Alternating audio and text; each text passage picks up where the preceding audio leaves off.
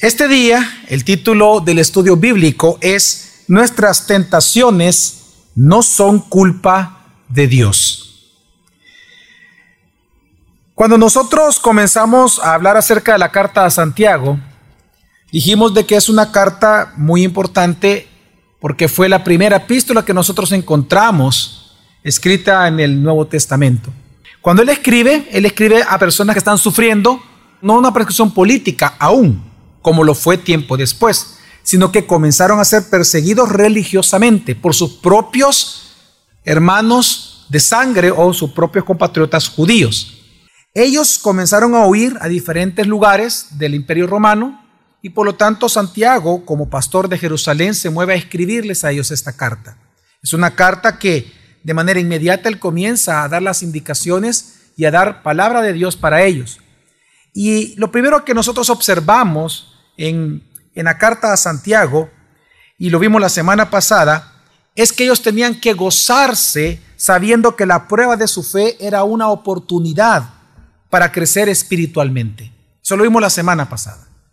Pero ahora, en los siguientes versículos, vamos a observar que lo segundo entonces que les enseña es que ellos no deben de engañarse en pensar que Dios es culpable de las tentaciones que ellos van a sufrir o que están sufriendo en medio de esas pruebas.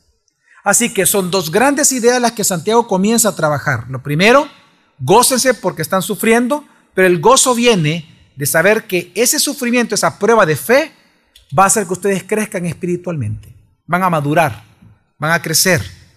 Eh, la paciencia y la perseverancia va a dar su fruto, un hombre maduro. Y lo segundo, él les advierte y dice, pero mientras sufren, ustedes van a tener muchas tentaciones. No vayan a pensar que esas tentaciones provienen de Dios. Porque Dios no tienta a nadie, es lo que va a hablar. Pero lo interesante entonces es que, dejando esto acá, nosotros hoy vamos a enfocarnos en el segundo punto. Específicamente vamos a estudiar del versículo 13 al versículo 18, en donde se establece claramente la advertencia de que no hay que pensar de que Dios es el que tienta a los creyentes cuando estos están sufriendo, sino que Dios es en extremo bueno en gran manera. Así que vamos a leer Santiago 1 del 3 al 18 dice, nadie que es tentado diga, soy tentado por Dios, porque Dios no puede ser tentado por el mal, ni él tienta a nadie, sino que cada uno es tentado cuando es atraído por la propia concupiscencia y seducido. Entonces, la concupiscencia, después, de, después que ha concebido, engendra el pecado, y el pecado ya desarrollado da a luz la muerte. No os engañéis, amados hermanos míos. Toda buena dádiva y todo don perfecto desciende de lo alto, del Padre de las luces, en el cual no hay cambio ni sombra de variación. Él, porque quiso, nos engendró con palabra de la verdad, para que seamos primicias de sus criaturas. Algo que podemos ya ir observando en este texto es que cada prueba de nuestra fe, lo vemos en la carta a Santiago, cada prueba de nuestra fe lleva casi siempre consigo una tentación a pecar de alguna manera. Y es algo que debemos de tenerlo claro. Casi siempre, cuando una persona está sufriendo, por alguna prueba que Dios envía, la prueba, casi siempre se le adjunta tentaciones a la persona que está sufriendo. Esas tentaciones no vienen de Dios. Y vamos a ver acá lo que está hablando Santiago. Pero lo que él está hablando es que Dios no es el que tienta. Dios es el que prueba, pero Él no es el que tienta. Que precisamente cuando estamos en pruebas, hay muchas cosas de nuestro pecado, de nuestros deseos que surgen y somos tentados a pecar contra Dios en medio de la prueba. Así que Santiago va a hacer una diferencia entre la prueba que proviene de Dios y la tentación interna que proviene de nuestra propia concupiscencia. Por el contrario, nos va a demostrar Santiago, al final entonces de estos versículos, que por lo contrario, Dios no tienta a nadie porque Él no es malo, sino que Él es bueno. Y en extremo Él es bueno. Y, por, y esa bondad la demuestra con que no solamente nos ha creado, sino que también nos ha redimido por medio de la sangre de Jesucristo. Así que en esta noche, en esta tarde, nosotros vamos a estudiar esta porción de Santiago y vamos a observar tres cosas en este texto que, nos, que, están, que están completamente relacionadas a la tentación y a Dios. Lo primero que vamos a observar es el origen de la tentación. Lo segundo que vamos a observar en el texto es el objetivo de la tentación, a dónde la tentación nos quiere dirigir. Y número tres, la gran bondad de Dios en medio del sufrimiento. Así que vamos a comenzar a observar lo que enseña la Escritura acerca del origen de la tentación. Dice el versículo 13, primera parte, dice, nadie que es tentado diga, soy tentado por Dios. Nosotros en español vemos una gran separación entre el versículo 12 y el versículo 13. Si usted recuerda la semana pasada o tiene su Biblia abierta, usted va a observar que en el versículo 12 Santiago está hablando de las pruebas. Inmediatamente en el versículo 13 pone la palabra tentado y tentación. Aparentemente en español hay una desconexión entre los textos, pero nosotros al observar los textos ya en su, en su eh, gramática, en su idioma, como tal fue escrito, observamos que Santiago nunca hace una desconexión, recordemos que es una carta. Lo que nosotros observamos es que la misma palabra, la misma raíz para tentación es la misma raíz para prueba. Entonces, esta, esta primera parte del versículo 13, que dice, nadie que es tentado diga soy tentado por Dios, debería de leerse de la siguiente manera. Nadie cuando es probado diga Dios me está, ¿qué? Tentando. ¿Por qué? Porque algo que Santiago va a establecer muy claro para las personas que están sufriendo es que cada prueba atrae tentaciones. Cuando una persona está sufriendo, no solamente tiene que lidiar con la prueba en sí misma, sino que va a tener que lidiar con las tentaciones que van a surgir en su propia vida, porque está sufriendo que va a desear pecar contra Dios. Entonces la misma tentación se convierte en otra prueba para el que está sufriendo. Entonces Santiago va a comenzar a trabajar esta idea, que cada prueba, que es Dios quien la envía, atrae muchas veces tentación no enviada por Dios, sino surgida dentro del ser humano. Entonces, nosotros observamos esto cuando dice, nadie que es tentado, nadie que es probado, diga, soy tentado por Dios. Y es que, mire, por ejemplo, cuando alguien tiene problemas financieros, ¿qué tentación puede tener una persona cuando tiene problemas financieros? ¿Robar? Otra persona va a tener la tentación de dudar de la provisión de Dios. Otros van a tener la tentación de hacer cosas indebidas, sobornos, etc. Cada prueba para ti en tu vida, cada prueba de tu fe, porque nosotros tenemos pecado en nosotros aún, en este cuerpo pecaminoso, vamos a ser tentados y como decía Dietrich Bonhoeffer en este texto bien interesante, un comentario que él hace, él dice, la tentación no es, no nos va a llevar, o la tentación no es que nos quiera llevar a nosotros eh, odiar a Dios, sino que la tentación con la cual tenemos que luchar en cada prueba es olvidarnos de Dios. Y es lo que nosotros estamos observando acá. Cuando alguien, por ejemplo, pierde un familiar, trágicamente la muerte de algún familiar, ¿qué tentaciones puede tener esa persona? Bueno, dudar del amor de Dios, ¿no? ¿Cuántas veces ustedes han escuchado a personas que dicen, ¿por qué Dios? ¿Por qué te lo llevaste? ¿A quién está culpando esa persona? Dios. Esa persona ya cayó en tentación. Porque está asignando a Dios culpa de algo malo que sucedió para esta persona. Entonces, en casi siempre, en cada prueba que uno vive, somos muy tentados en olvidarnos, en dudar de Dios, de su amor, de su provisión, de su paciencia. Por ejemplo, cuando hay injusticias, como lo, vamos a observar en la carta a Santiago en su momento, injusticias de los ricos contra los pobres. La tentación de las personas que aparecen, a los oyentes originales de Santiago, era dudar de la justicia de Dios. Es como aquellos que están sufriendo en un país con muchos problemas como, los, como el nuestro. Ellos van a ser tentados en dudar de que Dios es justo. Cuando una mujer o un hombre todo el tiempo están enfrentados a adulterio, hay adulterio en medio del matrimonio. Ellos van a dudar fuertemente de que Dios está con ellos. Van a ser tentados en eso. Y es que, una vez más, durante las pruebas nosotros somos tentados y por lo tanto la misma tentación se convierte en otra prueba. Aparte de lo que uno está sufriendo realmente. Ahora, ¿qué es lo que dice Santiago?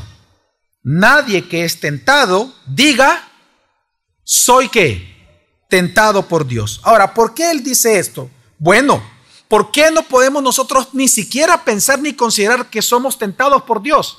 Porque el pensamiento del ser humano es así. Bueno, si Dios envió la prueba, entonces también significa que Él está enviando el qué? La tentación, y no es así. Y es que solo en la parte de la tentación podemos estar toda la noche hablando. Porque el ser humano difiere la culpa todo el tiempo.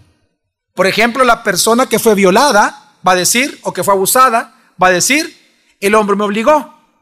Y cuando usted habla con el hombre, va a decir, la mujer se me ofreció. Entonces, tenemos que entender que durante las pruebas vamos a ser tentados en muchas cosas, pero nadie puede decir que esa tentación proviene de Dios. ¿Por qué? Y viene la verdad que Santiago establece y recuerda a todos. Versículo 13, parte B. Porque Dios no puede ser tentado por el mal, ni él tienta a nadie. Hermanos, esto se entiende así. La tentación en sí misma es el impulso a pecar. La tentación es el impulso que tenemos nosotros en pecar. Por tanto, Dios es intentable. Es importante entenderlo. Dios no puede ser tentado. Una vez más, ¿por qué no puede ser tentado Dios? Porque la tentación en sí misma es el impulso a qué. Y Dios no tiene impulsos a qué. Por lo tanto, no puede ser tentado Dios. Ni por Él ni por nadie. Él es intentable. Nadie lo puede tentar. No puede ser tentado. Por eso que en la construcción gramatical de esta frase, lo que está hablando cuando dice que Dios no puede ser tentado por el mal, lo que está hablando en el idioma es específicamente que Dios no ha sido tocado por el mal.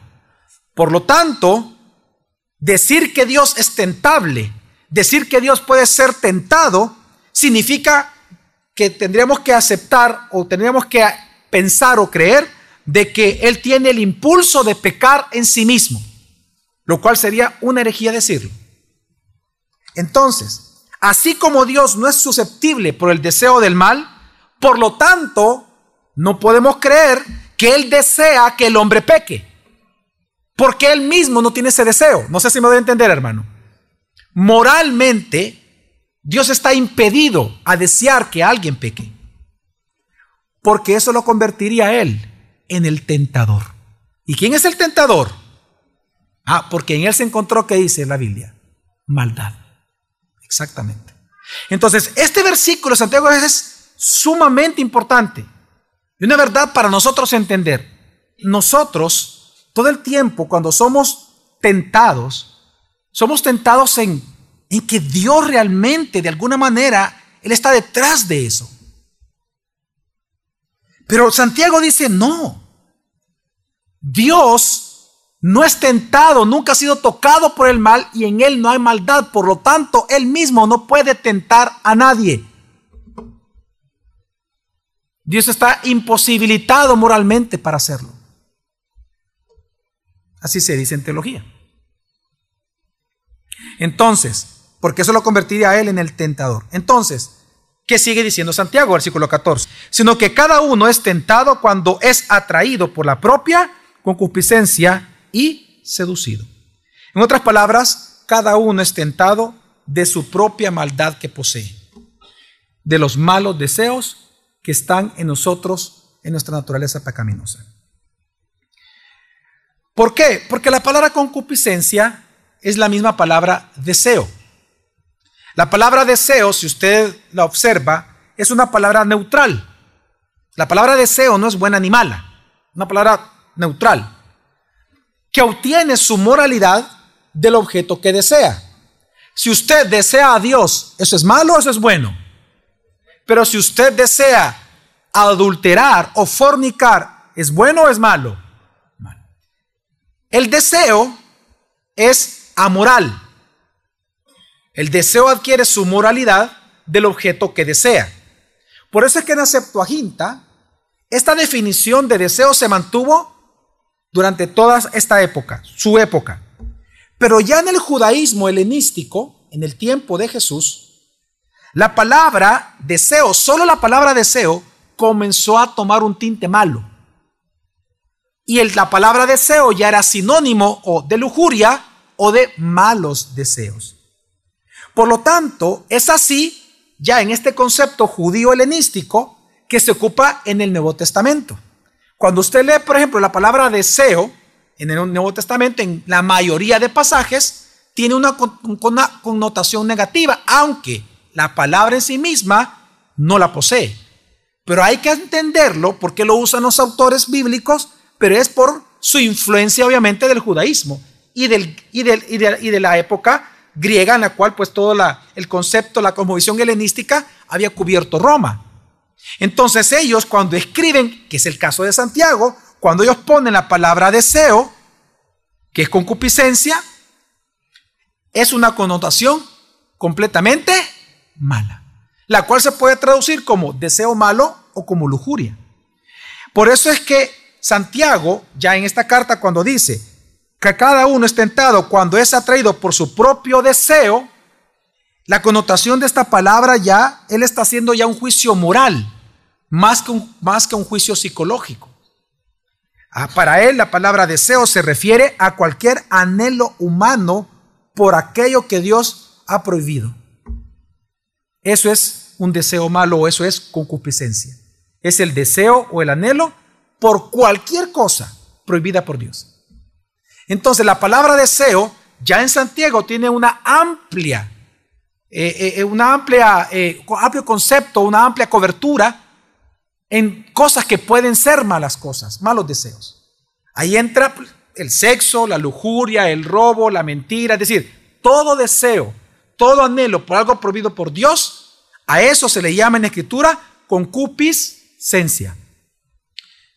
Ok, entonces, leamos ya, entendiendo esa palabra, entendamos una vez más el versículo. Dice, sino que cada uno es tentado cuando es atraído por la propia concupiscencia o su propio deseo malo, ¿verdad? Y es que seducido. Es interesante que la palabra atraído y la palabra seducido son palabras propias de la pesca. La palabra atraer es arrastrado y la palabra seducido, de hecho, la palabra seducido es cebo. Entonces, lo que está diciendo Santiago es, cuando alguien es tentado, cuando el malo deseo que ya está en, nosotros no viene de Dios, el mal deseo que está en nuestra carne es como un cebo que se nos muestra. Entonces, cuando nosotros comenzamos a, dejarnos arrastrar como un pescado, sigue el cebo, y más aún cuando lo muerde y queda atrapado, ahí el mismo pescador que está haciendo, lo está qué? Alando. Entonces, esta figura de ocupar eh, eh, la pesca para hablar del, eh, de la tentación y del pecado es algo común que vamos a encontrar en los discípulos de Jesucristo. No solamente Santiago ocupa esta figura, sino Pedro también. Cuando él habla de los falsos profetas y los falsos apóstoles. Él habla de que son arrastrados, dice, los que son arrastrados por ellos son arrastrados por sus redes, dice. Una vez más, ocupando la figura de la pesca, que es lo que encontramos nosotros acá. Entonces, una vez más, ya entendiendo esas dos palabras, arrastrado y cebo, una vez vamos a leer el versículo. Dice, sino que cada uno es tentado cuando es arrastrado por los propios deseos malos y es seducido, es decir, que mordió el qué? El cebo, exactamente. Entonces, Santiago explica que la responsabilidad, por tanto, de la tentación y del pecado subsecuente si no se, uno se alejó de la tentación o se resistió, el pecado subsecuente y la tentación como tal, la responsabilidad es totalmente del ser humano. Nadie puede decir que es tentado por Dios. Nadie. La tentación, por lo tanto, lo que vemos aquí, surge cuando una persona es arrastrada y seducida por sus propios malos deseos. Ya Jesús nos había advertido en el Sermón del Monte. Él dice, no es lo que entra al hombre lo que lo contamina, es que ya está en nosotros. No podemos culpar a Dios, eso está en nosotros. Entonces, esto precisamente lo que estamos aprendiendo en Santiago es contrario a lo que el ser humano de hoy cree. Si alguien, por ejemplo, roba, ¿a qué le echa la culpa? A su pobreza. La embarazada dice que la culpa la tiene el hombre que la sedujo. Y es que el ser humano, al diferir la culpa, lo que realmente está difiriendo es la responsabilidad del pecado. Eso es lo que pasa. Tú al diferir la culpa, lo que está haciendo es, es difiriendo totalmente la responsabilidad de tu pecado. Entonces Santiago dice, la responsabilidad de pecar y la tentación proviene de ti. Por eso es que, mire, en algunos sermones, durante los últimos años, independientemente del tema que sea, varias veces les he dicho de que nadie puede decir, ah, es que es que la mujer que está frente a mí es la que me tienta, no. La tentación, claro, en español es un, suena lógico. No, que es que mira, es que es que esa mujer me tienta o ese hombre me tienta, o eso, eh, no sé, el dinero que está ahí me tienta. ¿Y por qué lo tomaste? Porque ahí estaba. Como que si la responsabilidad la tiene el qué? ¿El objeto o la persona? Exactamente. Pero Santiago dice no. claro, Santiago lo que está diciendo es, no, eso está en ti. Tú ni siquiera puedes decirle a la persona, tú eres el problema. No, en mi propia concupiscencia. Yo, en mí está el mal deseo. Por eso Jesús dijo que es del corazón que surgen el qué? Malos pensamientos, malos deseos, adulterios. No, es que es que esa mujer se me estaba metiendo, pastor. Usted no sabe que terrible esa mujer, ¿verdad? No, hermano, terrible tu pecado, terrible tu concupiscencia. Tú pecaste porque tú querías pecar. Tú adulteraste porque tú soñabas y anhelabas adulterar. Tú fornicaste y fornicas con tu novia, con tu novio, porque tú deseas fornicar. Es tu responsabilidad. La tentación y el pecado subsecuente, la tentación, cuando se muerde la tentación, cuando no se resiste la tentación, es tu responsabilidad. Es lo que está enseñando Santiago. Cada uno es tentado cuando es que atraído, arrastrado y seducido por su propia maldad que posee, deseo malvados. ¿Ok? Ahora, ¿qué sucede cuando se cae en tentación?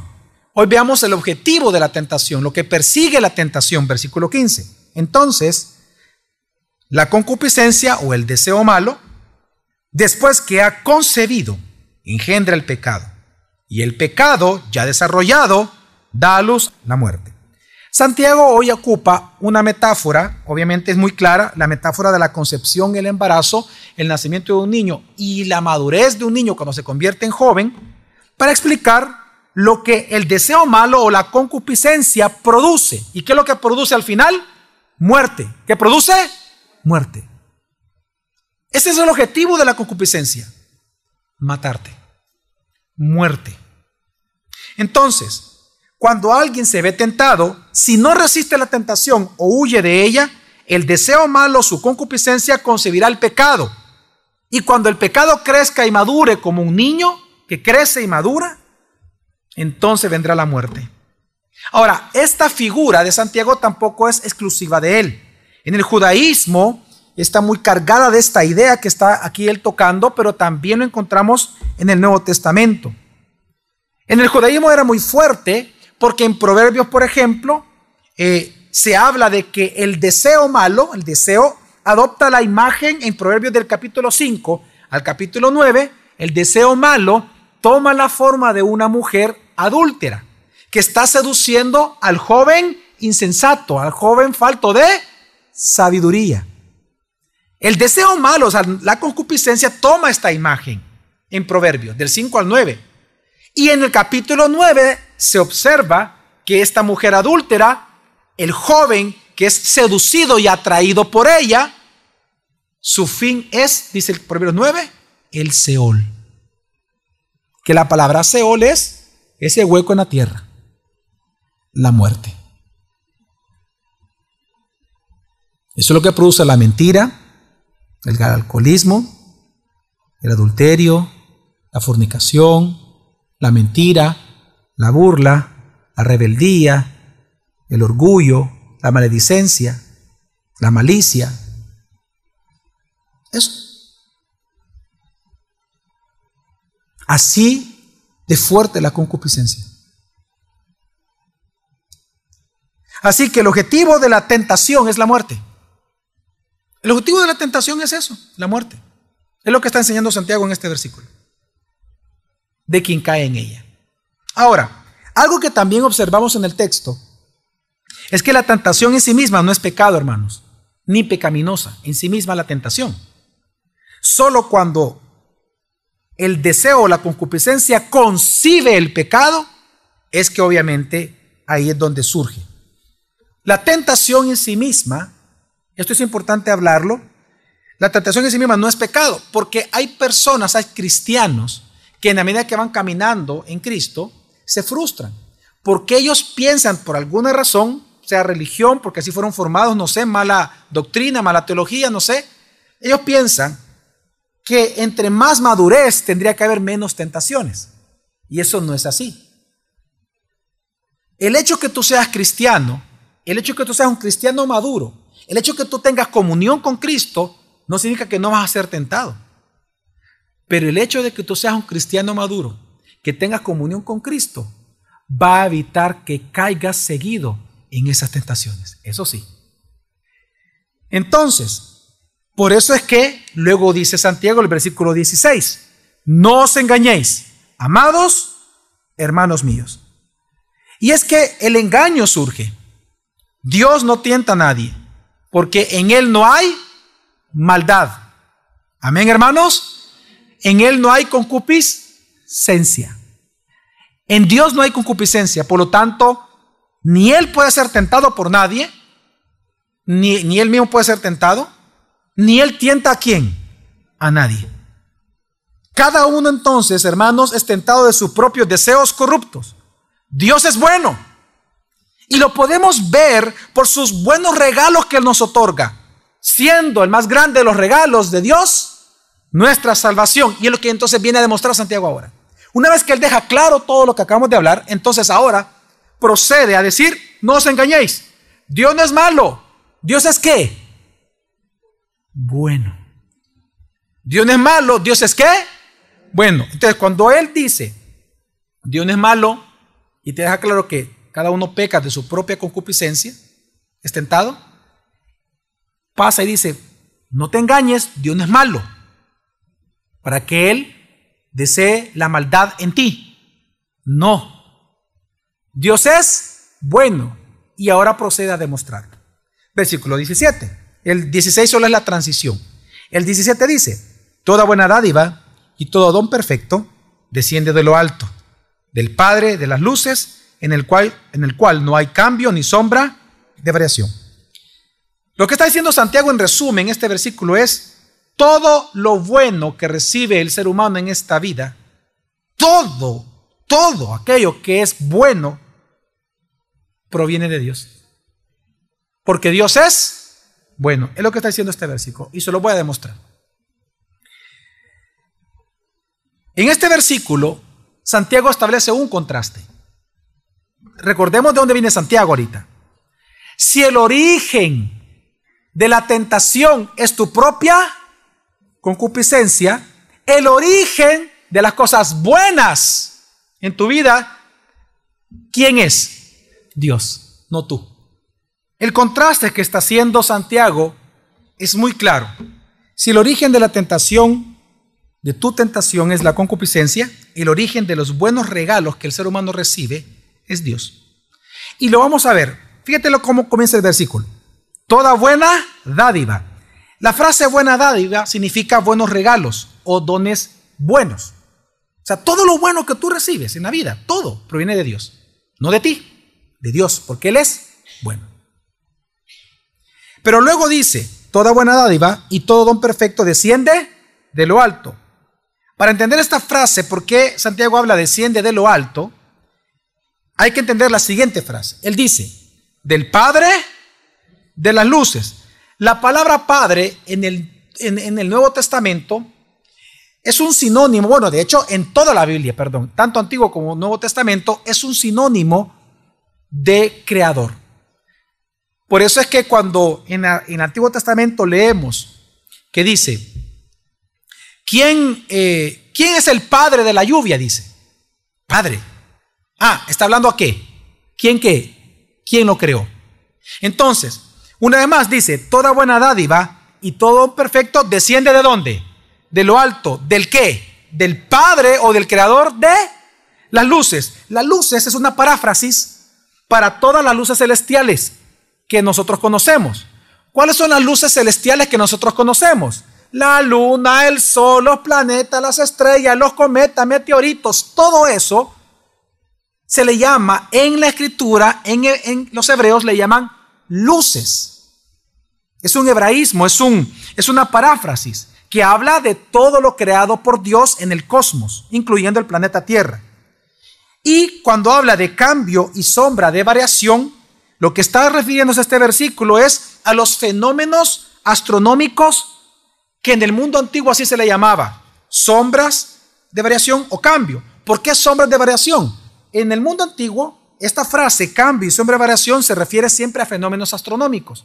Entonces, Santiago en este versículo 17 no es que él pretenda ser un científico, sino que él está diciendo algo bien importante que los judíos podían entender claramente, rápidamente, por sus costumbres.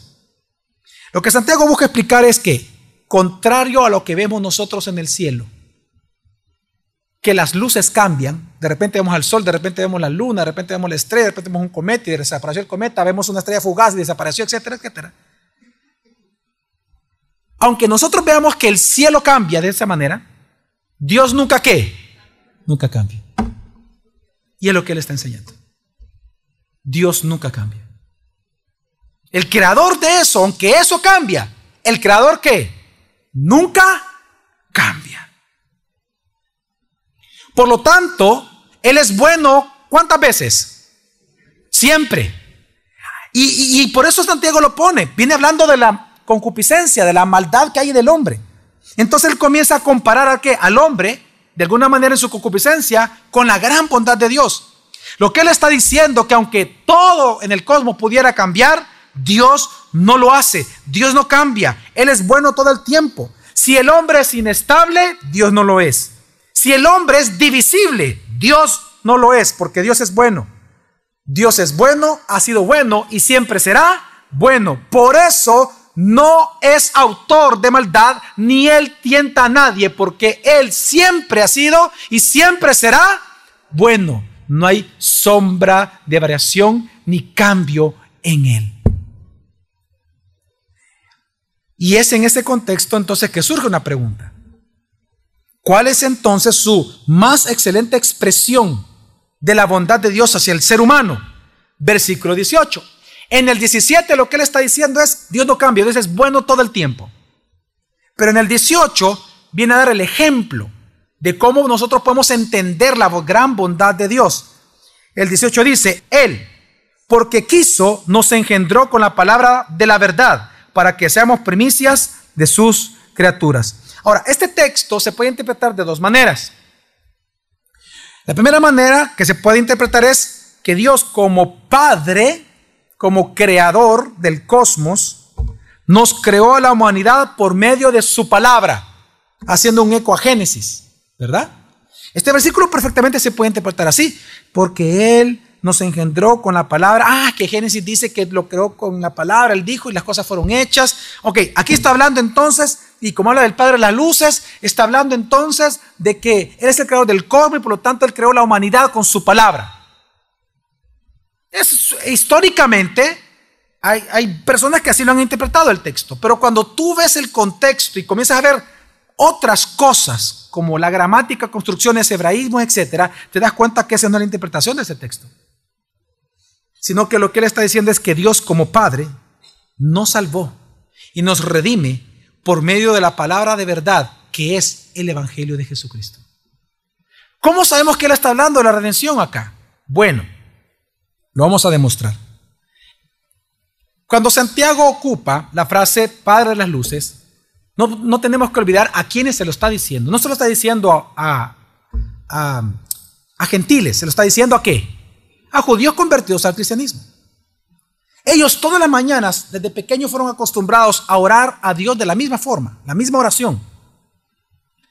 Y ellos dicen varias veces, porque yo he leído esa oración, varias veces dice, el Padre de la Luz, es el creador, el creador de las estrellas, el creador del sol, el que me creó a mí. Pero esa misma oración relaciona al Padre de las Luces con el Dios redentor que los redimió de Egipto. Entonces, cuando Santiago ocupa esta frase, es difícil pensar que él nos estaba refiriendo a Dios como redentor. Muy difícil. Porque es lo que nosotros vemos en los salmos. Cuando nosotros vemos en los salmos, usted recordará que ahí habla mucho de la creación de Dios como creador, pero siempre lo hablan como un Dios libertador. El mismo Dios que los creó es el mismo Dios que los libertó. Y esa es la idea en todo el judaísmo. Entonces, esa es una prueba de que este versículo está hablando de redención. ¿Pero es la única? No. Esa es, digamos, la menor de las pruebas. Hay otra más. Es interesante que la palabra engendrar, cuando dice Él, porque quiso, nos engendró con la palabra de la verdad. La palabra engendrar, ya vimos que la usó en el versículo 15. Usted revisa, ella la usó en el versículo 15. Y en el versículo 15, él ocupa esta palabra específicamente como el nacimiento, para explicar el nacimiento de algo espiritual, que en este caso es negativo. En este caso, versículo 15. Pero ahora es algo positivo. La palabra engendrar aquí está hablando de algo espiritual, del nacimiento de algo espiritual. En tercer lugar, una tercera prueba es la palabra primicias. Dice, Él, porque quiso, nos engendró con la palabra la verdad para que seamos primicias de su criatura. La palabra primicia en el Nuevo Testamento es usada todas las veces en el Nuevo Testamento para hablar de los cristianos nada más. De los que han creído en el Evangelio de Jesucristo. Un ejemplo nada más para darle está en 2 Tesalonicenses 2.13 cuando dice, pues Dios os escogió como primicias para qué? Para salvación, en santificación de espíritu y fe verdadera. Por lo tanto, este versículo 18, cuando habla, porque quiso, nos engendró con palabra la verdad para que seamos primicias de sus criaturas, no está hablando de nuestra creación per se, sino que está hablando del nuevo nacimiento, que a través de escuchar la palabra, la verdad, que es el Evangelio, nosotros fuimos rescatados de nuestra vana manera de vivir y fuimos nosotros perdonados por la sangre del Cordero. Ahora, hay una prueba que es la más importante de todas, que nos ayuda a entender este versículo 18 de esa manera. Y es la frase palabra de verdad. Dice, Él, porque quiso, nos engendró con la palabra de la verdad. Aquí la, la, frase palabra de verdad o solo el vocablo palabra, aquí es usado específicamente como el instrumento a través del cual Dios da vida a las personas muertas espiritualmente. Las otras cuatro veces que aparece esta frase, palabra de verdad, en el Nuevo Testamento, las cuatro veces se refiere exclusivamente al Evangelio de Jesucristo. Entonces, por lo tanto, nosotros sabemos que esta palabra de verdad está hablando de un nuevo nacimiento. Está hablando de la conversión de las personas, como muestra de la gran bondad de Dios. Ahora, ¿qué hace esta palabra de verdad? Santiago 1.21, la otra semana lo vamos a ver, dice, por lo cual, desechando toda inmundicia y todo resto de malicia, recibid con humildad la palabra implantada, que es poderosa para... Entonces, El versículo 18, cuando dice Él, porque quiso, nos engendró con la palabra de la verdad para que seamos primicias de sus criaturas, está diciendo que aquel Padre de las luces, aquel Creador del cosmos, que no hay sombra de variación en Él, es tan bueno contigo. Porque recuerde que, ¿cuál es el argumento? Él no tienta a quién. Porque Él no es que malo, sino que Él es bueno. Entonces lo que Él está diciendo es, y la expresión máxima de su bondad es que por la palabra de la verdad, por el Evangelio de Jesucristo, has recibido el regalo sin merecerlo de la vida eterna. Dime si no es bueno Dios. Entonces no puedes decir que Dios tienta a alguien. Ese es todo el argumento de Santiago en este pasaje. Así que Santiago ejemplifica con el nuevo nacimiento de los cristianos que Dios es bueno. Por tanto, Él no tienta a nadie. Él es Dios de gracia, hermanos, que gratuitamente ha dado salvación por medio del Evangelio de Jesucristo, como primicias de un plan redentor que cubrirá eventualmente toda la creación. Así, Santiago, en este texto del 13 al 18, él hace un contraste, hermanos, entre lo que el deseo malvado produce en el ser humano cuando concibe el pecado, que es la muerte, y lo que el Dios bueno produce por gracia, que es vida eterna. Por lo tanto, lo que nos enseña Santiago en estos versículos es que Dios no busca tentar para matar, sino que Él regala vida eterna para salvar. Dios es en extremo bueno y en gran manera. Así que la conclusión es, el origen de nuestra tentación es nuestra propia concupiscencia, la maldad, el deseo malo que hay en nosotros. Número dos, que el objetivo de la tentación es la muerte, tu muerte. Y número tres, no es así Dios quien es bueno, el cual ha mostrado su bondad regalándote la vida eterna, el nuevo nacimiento, la salvación por medio de creer, de implantar en ti la palabra de verdad, el Evangelio de Jesucristo. Para concluir, solo quiero mencionar tres implicaciones de lo que hemos aprendido esta noche hoy. En primer lugar, si tú te das cuenta, hermano y hermana, y amigo o amiga que nos visitas, es imposible caminar con Dios si cuando tú sufres, tú cuestionas la bondad de Él. Es imposible caminar con Dios si tú dudas de la bondad de Dios. Santiago lo deja muy claro aquí, en toda su carta. Cuando tú estás sufriendo, no te engañes. No te veas, no caigas en la tentación de dudar de que Dios es bueno contigo solo porque tú estás sufriendo. Porque el que sufre, esa es la tentación más grande que tiene. Duda de que Dios sea bueno con él. Pero como eso es sufrimiento, piensa que Dios no está siendo bueno con él. Cuídate de eso. Número dos, si hay dudas en medio de tu sufrimiento, entonces regresa a la palabra. Regresa a la palabra. Regresa a la palabra de verdad. La palabra implantada. Regresa al Evangelio. Solo así no serás engañado. Solo así podrás o resistir la tentación o huir de ella. Y número tres, observemos, hermanos, que todo bien que el hombre recibe en esta vida ¿De quién proviene? De Dios, porque Él es bueno y siempre lo será. Por lo tanto, cada día confía en la bondad de Dios, hermano. Confía en su bondad. Cuando estés sufriendo, confía en la bondad de Dios. Mira tu sufrimiento como una oportunidad para crecer. Pero también mira la bondad de Dios en que Él te sostiene, te preserva, te ayuda, te da consejo, te da sabiduría.